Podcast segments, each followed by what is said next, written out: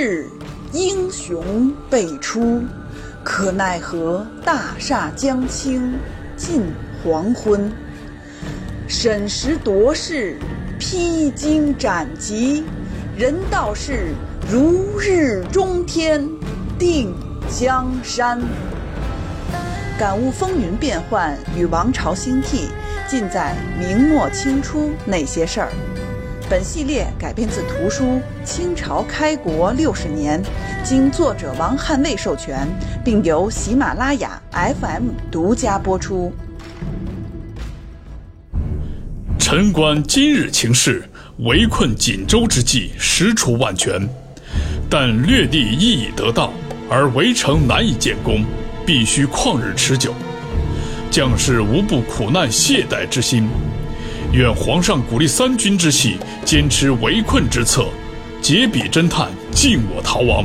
远不过一岁，近不过数月，自有可乘机会。崇德五年（公元一六四零年的三月十八），皇太极派吉尔哈朗为右翼主帅。多铎为左翼主帅，统兵前往益州修城，直逼锦州，要将锦州死死的看住。这次皇太极要动真格的了。三月二十，他又命朝鲜发水师五千，粥一百五十艘，米一万包，限四月二十五日之内运送到锦州大小凌河河口，不得有误。此时的皇太极已下定决心，志在夺取锦州。明清在辽西战场的最后一仗松锦之战，就此拉开了帷幕。皇太极下定决心要在宁锦与明军周旋到底，因为宁锦不仅仅是明军护卫北京、堵截清军南下的重要堡垒。祖大寿率领的关宁铁骑更是明军的精锐。《崇祯长编》卷五十二中说：“盖敌人素所畏忌者，唯祖大寿一人，辽左半壁，实以赖之。”所以，皇太极此举说明他并不急于入主中原。而是先取关外之地，局部统一，然后再根据形势的发展变化调整进取的快慢。这一策略无疑是非常稳妥、非常正确的，稳扎稳打，步步为营，把风险降到最低，为日后入关奠定了坚实的基础。张存仁一看自己的建议被圣上采纳。颇为欣喜，为了报答大清皇帝的知遇之恩，他撸起袖子加油干。基尔哈朗和多铎大军开拔后的一个月，四月二十一，他又上了一封奏书，提出了夺取锦州的具体计划，就是围困，做好打持久战的准备。清军将士要打起精神，防止懈怠。而且说皇太极选择攻取锦州是进取中原的万全之策，还提出不要学成吉思汗那样杀戮太重，要得地得人得人心，还要开出优厚条件诱降瓦解守城明军将士的士气，起码里边蒙古籍的士兵尽量争取过来，这样才能快速彻底的取得胜利。由此，我也发现这个张存仁不简单呐。他原来只是祖大寿手下的一员副将，大凌河之战随之投降。祖大寿是假降，他可是真降，而且投降之后充分发挥了自己的聪明才智，那真是有十成劲儿，绝不用九成。他在督察院任职就恪尽职守，谁有错就弹劾谁，毫不留情。后来他招降吴三桂，真是大功一件。入关后平定南北，屡破南明，还建议开科取士，官至闽浙总督、兵部尚书，直隶三省总督。死后追赠太子太保。我总觉得这个张存仁在和明朝以及明朝的官僚较劲儿呢，特别是跟祖大寿较劲儿呢。他要用实际行动。证明自己绝不是一个副将的水平，实乃天下大才。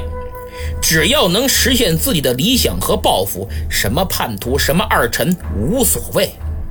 从这方面讲，张存仁是成功的。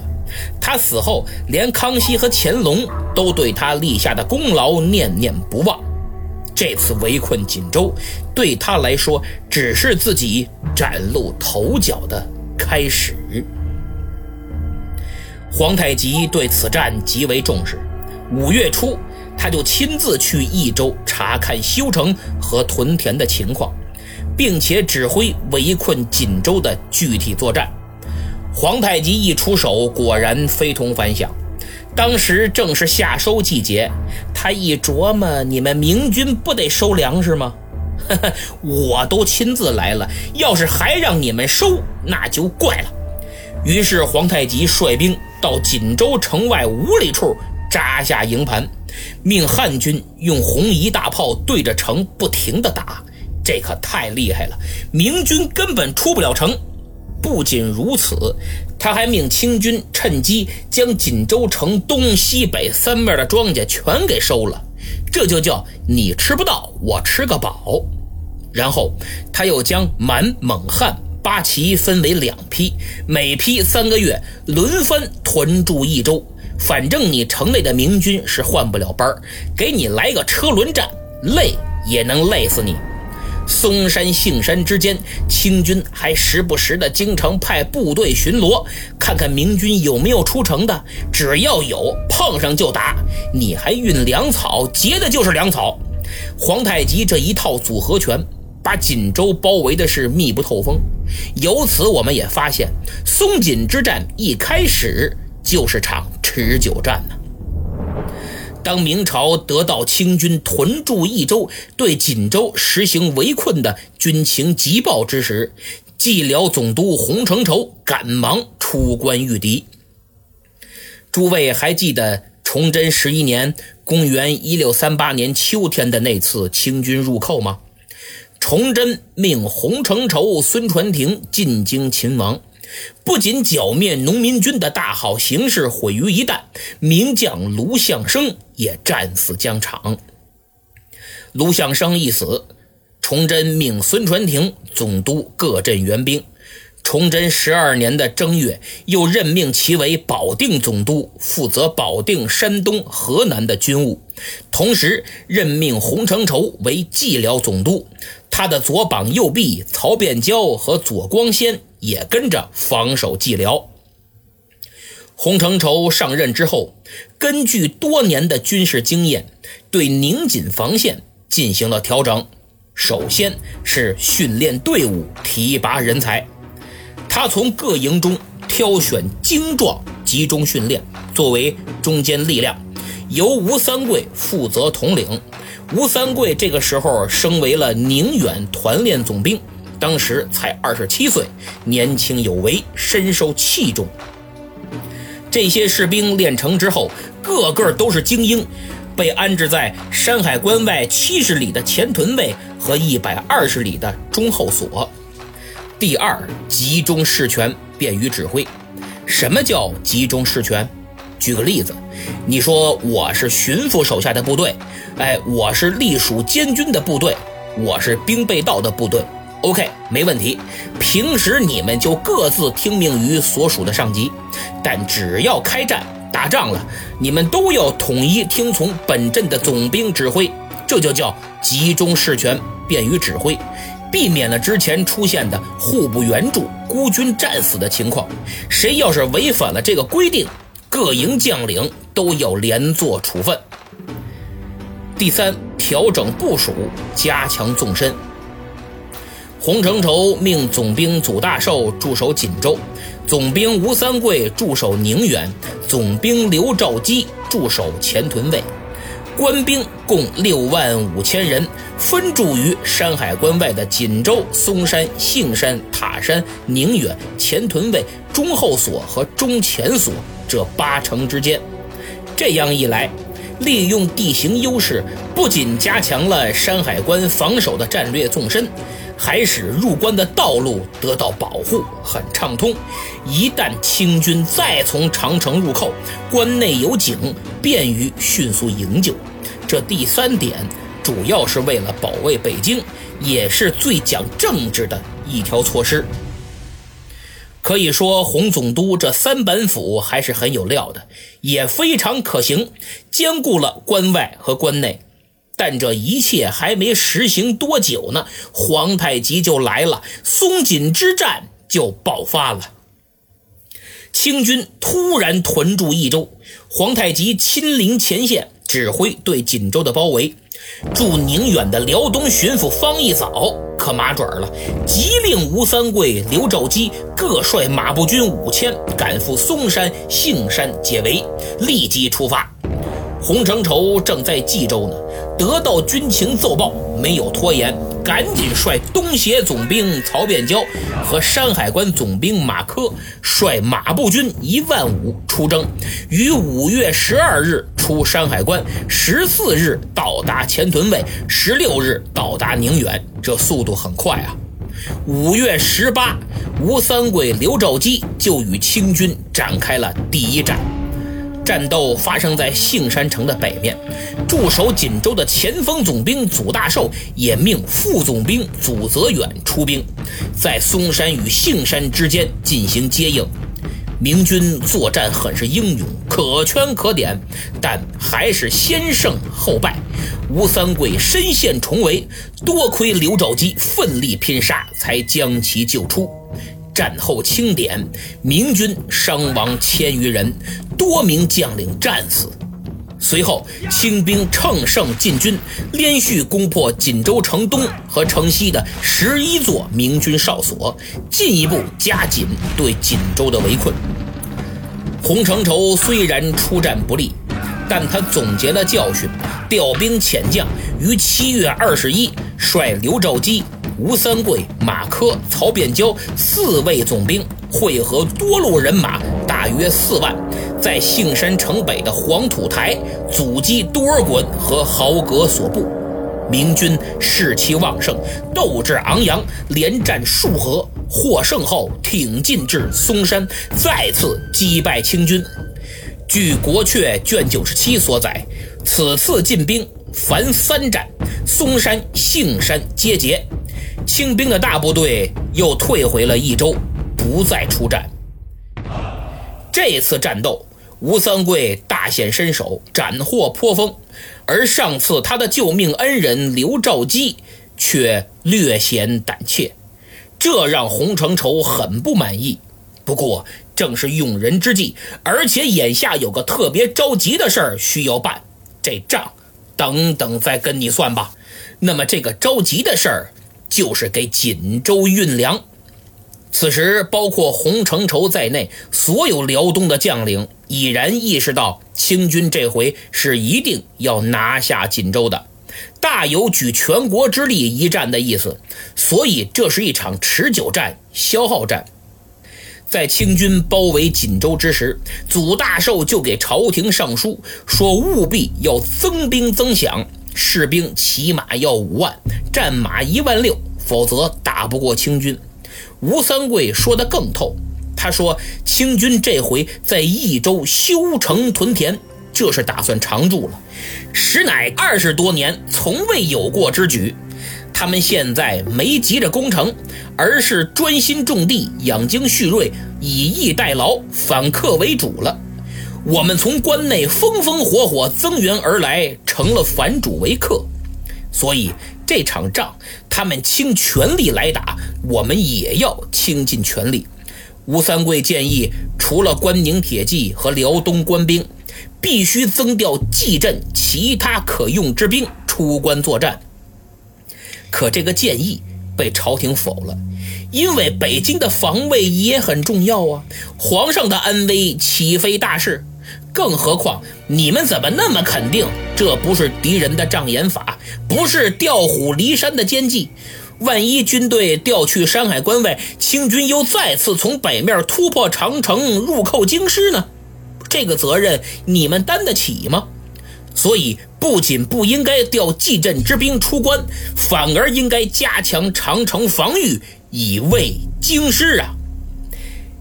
由此，我们发现明廷中央没有意识到皇太极已经改变策略，专注于夺取锦州，他们还在用之前的套路来应对，这就是我们常说的老革命遇到了新问题。所以，此战从一开始，明朝在战略上就处于被动地位，这胜算又少了几分呢？洪承畴为了做好打持久战的准备，决定先组织军队向嵩山和锦州输送粮食。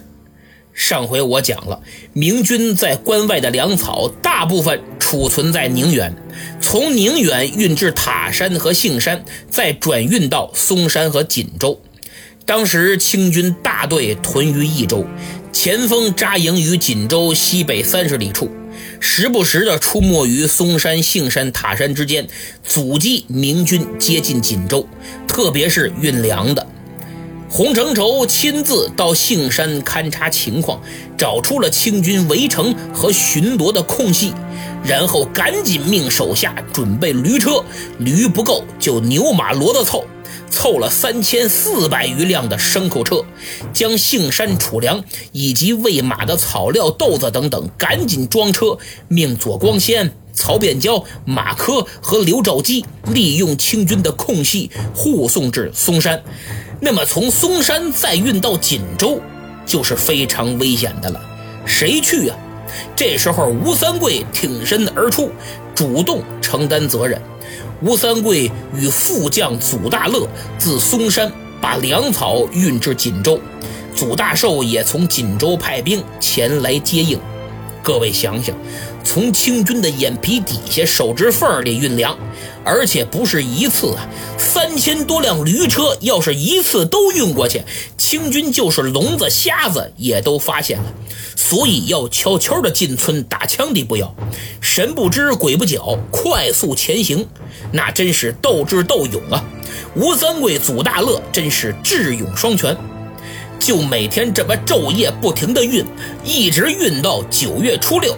粗略一算，锦州的粮食足可支撑到明年三月，嵩山也可支撑到明年的二月，塔山和杏山呢也很充足。洪承畴果然厉害，他的战略举措解决了明军在松锦与清军打持久战的粮食问题，为松锦之战打了个漂亮的开局。运粮告一段落，明军士气大振，洪承畴就准备趁热打铁来个反击。出兵的日期定在了九月初十，他打算兵分两路，西路军由左光先、曹变蛟、马科率领。出杏山，东路由吴三桂、刘兆基、祖大乐率领出嵩山，协同作战向锦州推进。这个计划很不错呀，但意想不到的事情发生了。洪承畴是九月初八做的部署，第二天初九的一大早，多尔衮就率兵两万攻打嵩山，双方激战于嵩山城西的黄土岭。明军虽仓促应战，倒也不是一点准备都没有。毕竟前一天收到作战命令，多少已经开始备战了。明军士气高涨，吴三桂领着关宁铁骑与八旗铁骑马竞相交，厮杀争锋。关宁军发挥出了令清军瞠目的战斗力，骑兵率先取胜，清军八旗开始支撑不住了。刘兆基领着步兵，在这个时候就开始移营，好配合作战。可没想到阵营未定之时，清军从益州派来的增援部队突然杀到，步兵毫无还手的余地，被杀得大败。骑兵看没有排好阵型的步兵，就等于大屠杀。结果刘兆基手下阵亡官兵八百余名，重伤二百余名，这个损失太大了。但庆幸的是，未能影响整个战局。清军最终还是被击退，双方都有死伤，各自撤军而回。此战其实谁也没赢，但洪承畴从中看到了希望。因为仓促应战都能打个平手，说明关宁军的战斗力还是很强的。而且面对这么大的死伤，仍旧力战不退，展现了大无畏的牺牲精神。所以洪总督是充满信心的。与此同时，他也发现清军大队人马屯驻在益州，不管其前锋部队在哪儿与我开战，嵩山也好，杏山也罢，益州派兵增援都会非常的及时，所以想彻底将其击败太不容易了。经此一战，明清双方都不敢轻举妄动了，虽小有接仗，但整体还是僵持的状态。鉴于此，洪总督向朝廷上书，主要有以下几个方面内容：首先，经过估算，要求集结大军十五万，筹措一年粮草，才能真正把清军赶走，完全解了锦州之围。第二，为了节约粮草，将大队人马调入山海关内养精蓄锐。只留吴三桂等部分军队来往于嵩山、杏山之间，作为疑兵迷惑敌人。第三，调整前线将领的部署，以辽东巡抚标营的中军王廷臣代替刘兆基，让总督标营的副将白广恩代替左光先。由此，我也发现这刘兆基和左光先在此次战斗中的表现，着实让洪承畴看不上眼呐。同时，他还命洋河总兵杨国柱、大同总兵王普、密云总兵唐通出关加入这场会战，并且集结大军，打算明年与清军再战。崇祯同意了洪承畴的主张，遂命户部筹措粮饷，自天津海运。明朝这个时候也准备打一场艰苦的大战。清军这边呢？多尔衮发现明军部分退回了关内，锦州城又异常坚固，短期根本无法攻下，而且手下军士疲劳厌战情绪弥漫，军心涣散，没办法，就只好允许士兵轮流回家休整。这人一少，围锦州的营寨就少了，还往外移了不少距离。这下城内的明军得以喘息，趁机赶紧往城内再运粮。崇祯十三年的十二月，张存仁发现了这个问题，他赶快向皇太极上奏，说清军围城不严，明军偷运粮食入城，这将导致锦州城破的预期时间又延长了。他建议来年春天攻取锦州之时，一定要绕城挖壕沟。还得在城外四面多筑高台，一来便于架炮往里打，二来便于监视锦州的全部动向，然后尽量争取城中的蒙古士兵叛变。以上这些措施如果不做，克锦州则遥遥无期。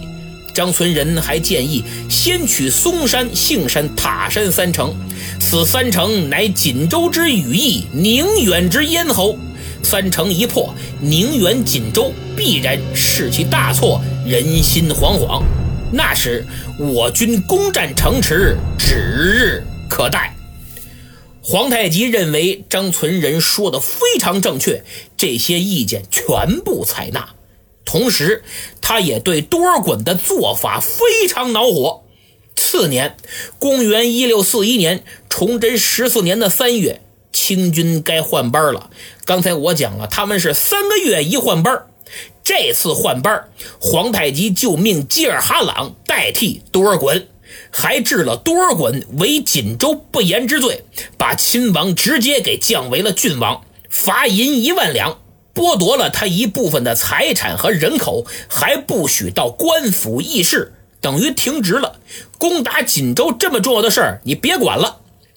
基尔哈朗接管了多尔衮的指挥权，马上命人在锦州城炮火射程之外立营，城有四面，每面立八营，再绕着营深挖壕沟，壕沟边再垒垛口，架设火炮，防止明军偷营劫寨过来了就轰你，哎，轰不死你，离近了是壕沟，你也过不来。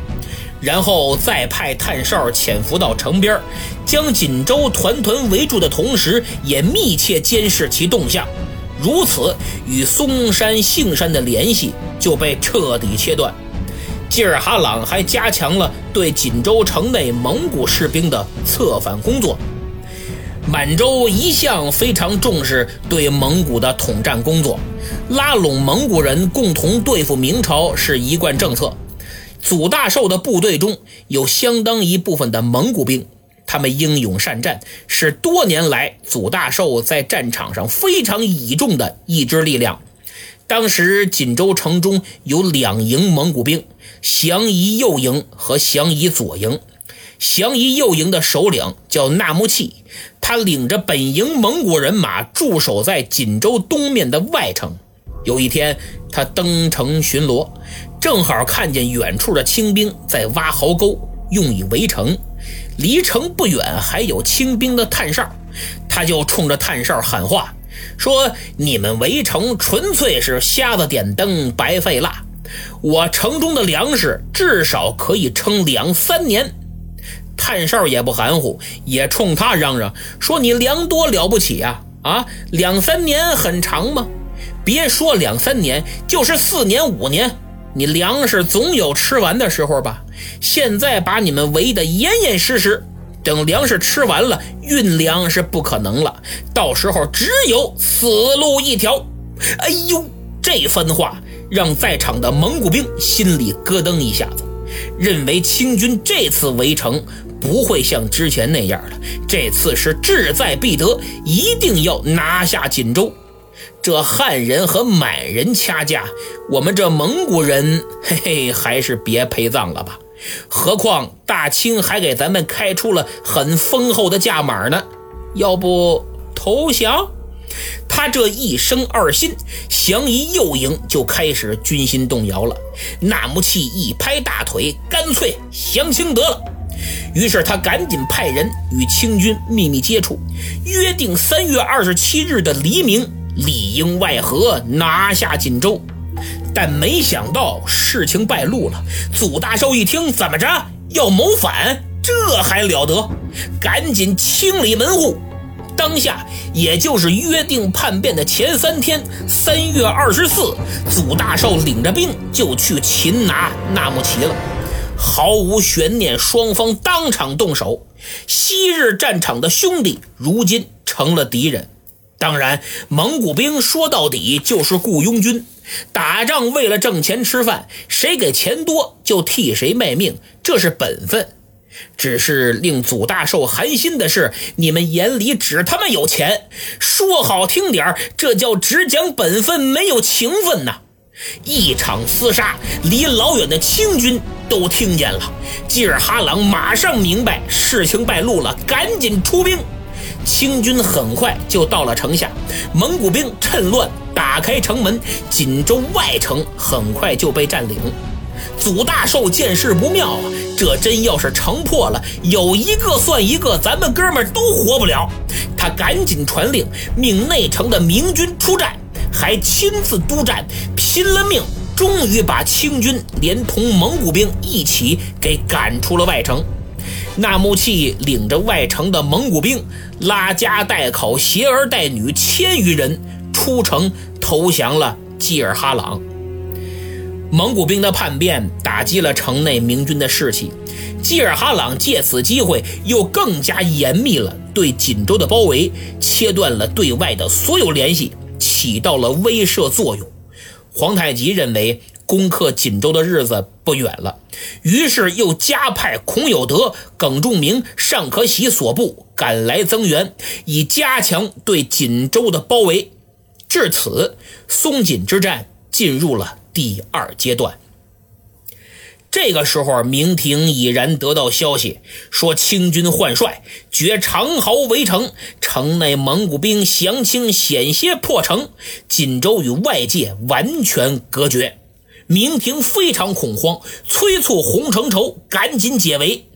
洪承畴的策略是在力量未调集充足以前，避免与清军发生大战，尽量少造成损失。等力量够了，再大举反击，彻底解决。他的策略是非常正确的，所以这段时间洪承畴没闲着，他在调集各路人马，加紧运输粮饷，赶赴辽东。这两件事啊都很费力，所以动作没这么快。为了粮饷能快速积累，大战前减少消耗，洪承畴在上次进兵嵩山、杏山之后，只留部分驻守，其余大部返回宁远或者关内，不去吃前线的粮食。这个方法还是很见效的，但是调集兵马却遇到了很多意想不到的困难。因为宣府大同蓟镇的兵，从上到下谁也不想去辽东送死，所以调令一来，能拖延就拖延，行动十分缓慢。不仅如此，居然有的还敢哗变抗命。崇祯十四年（公元一六四一年的正月），宣府镇原辽的明军里有两千人要求增加。安家月粮就是涨工资，结果遭到拒绝。这帮人可不惯着朝廷，哗变不走了。二月，洋河镇原辽的遗丁，就是少数民族部队啊，走到永平就逃回了四百多。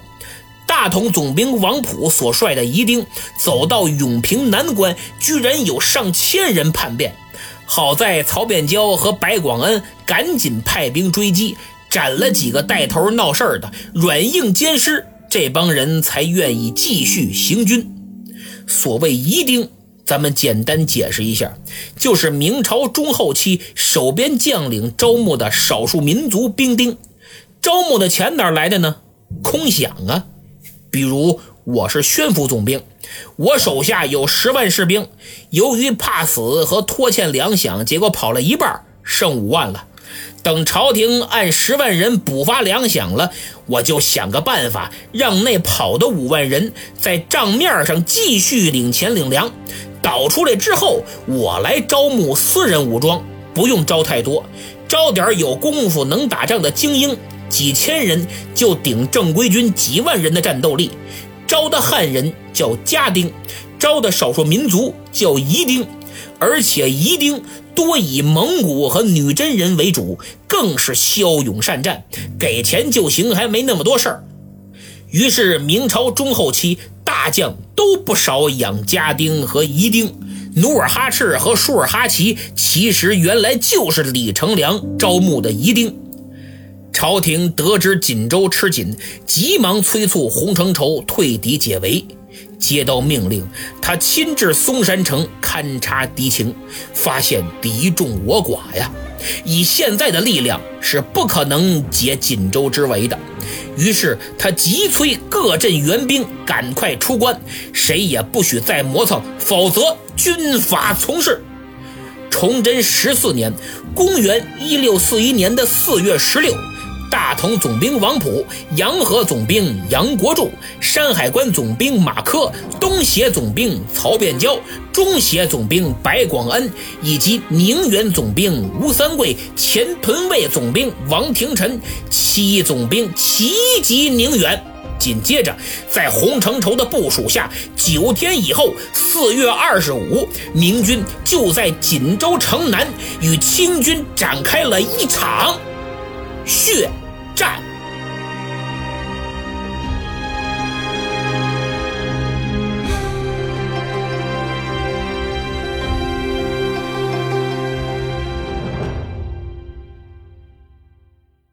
好，节目听完了。今天是二零二一年十月一日，国庆节。首先，我携新节目向大家致以节日的问候，祝大家吃好、喝好、玩好、休息好。为了给大伙儿准备新节目作为节日礼物，我这一口气儿嘚啵了快四十分钟。诸位要是觉得我连写带说又后期制作的就一个人挺不容易，您就动动手帮我点个赞，来个五星好评，在自己的朋友圈转发一下，拉拉人气儿，在下真是感激不尽。当然，您要是能再打打赏，那就更好了。本周打赏的只有两位朋友，刘志杰 V 一和老韩音乐制作。哎，真的谢谢你们，因为这周我的店铺是一样东西也没卖，要不是你们，我可又成了北京二锅头老白干了，嘿，老白干，老白干。那么上期节目抢到沙发的是幺五九八零八三二 JMN。恭喜啊！希望您把名字改一改，这我念起来太拗口。关键您可能都没反应过来，这是您啊。贝多芬都弹不出的忧伤留言说：“终于更新了，我还以为要等到我孙子出生才能更新。”力挽松紧，马踏圣经说：“好难哦，天天打开喜马拉雅，第一眼就是看您更新没有。”哎呀，实在对不起，这两位的话既透着对节目的期盼，又透着对我更新慢的不满。千错万错，都是我的问题，确实更得太慢了。我这时间和水平都有限，明末清初是咬着牙写，也不知道哪天就写不动了。大家多理解，多支持吧。啊，两狼山问了个问题，说卢响生、杨子昌放在一起，如何比较评价呢？求指导。这个还真不好比较，他俩拎出来都是绝顶人才。包括洪承畴、孙传庭等等，只是他们的操守、目的和想法不同，互相之间的摩擦和矛盾交织在一起，进而产生了冲突，造成了个人的悲剧，影响到整个国家。其实我在节目里每个人物说的都很细，正反两面全说了。比如杨嗣昌，我说的就很多，这可能也给大家带来了一些困扰，就是到底他是好人还是坏人？其实我的目的就是不让大家把某个人物简单粗暴的脸谱化，人都是复杂的，需要通过全面展现他的所作所为来塑造一个真实丰满的历史人物。他的具体做法和带来的后果，我在节目里力求客观的进行评述。但至于他到底是忠是奸，那就留给各位去思考吧。今天是国庆七天乐的第一天，各位肯定又该山珍海味可劲儿造了。每逢佳节胖三斤嘛。为此，喜马拉雅特别推出了满腹财气苏打水，不仅零糖、零能量、零脂肪，还寡油解腻、无负担，绝对是胡吃海塞必备佳品。三种口味任您选，主播专享限时优惠，一箱十五瓶仅售五十九块四。有需要的请点击节目主页购物车图标，或者从主播主页点击我的店铺前去查看。今天就到这儿，别。忘了给节目点赞、订阅、评分和转发，一键四连，好运连连！咱们下期再见。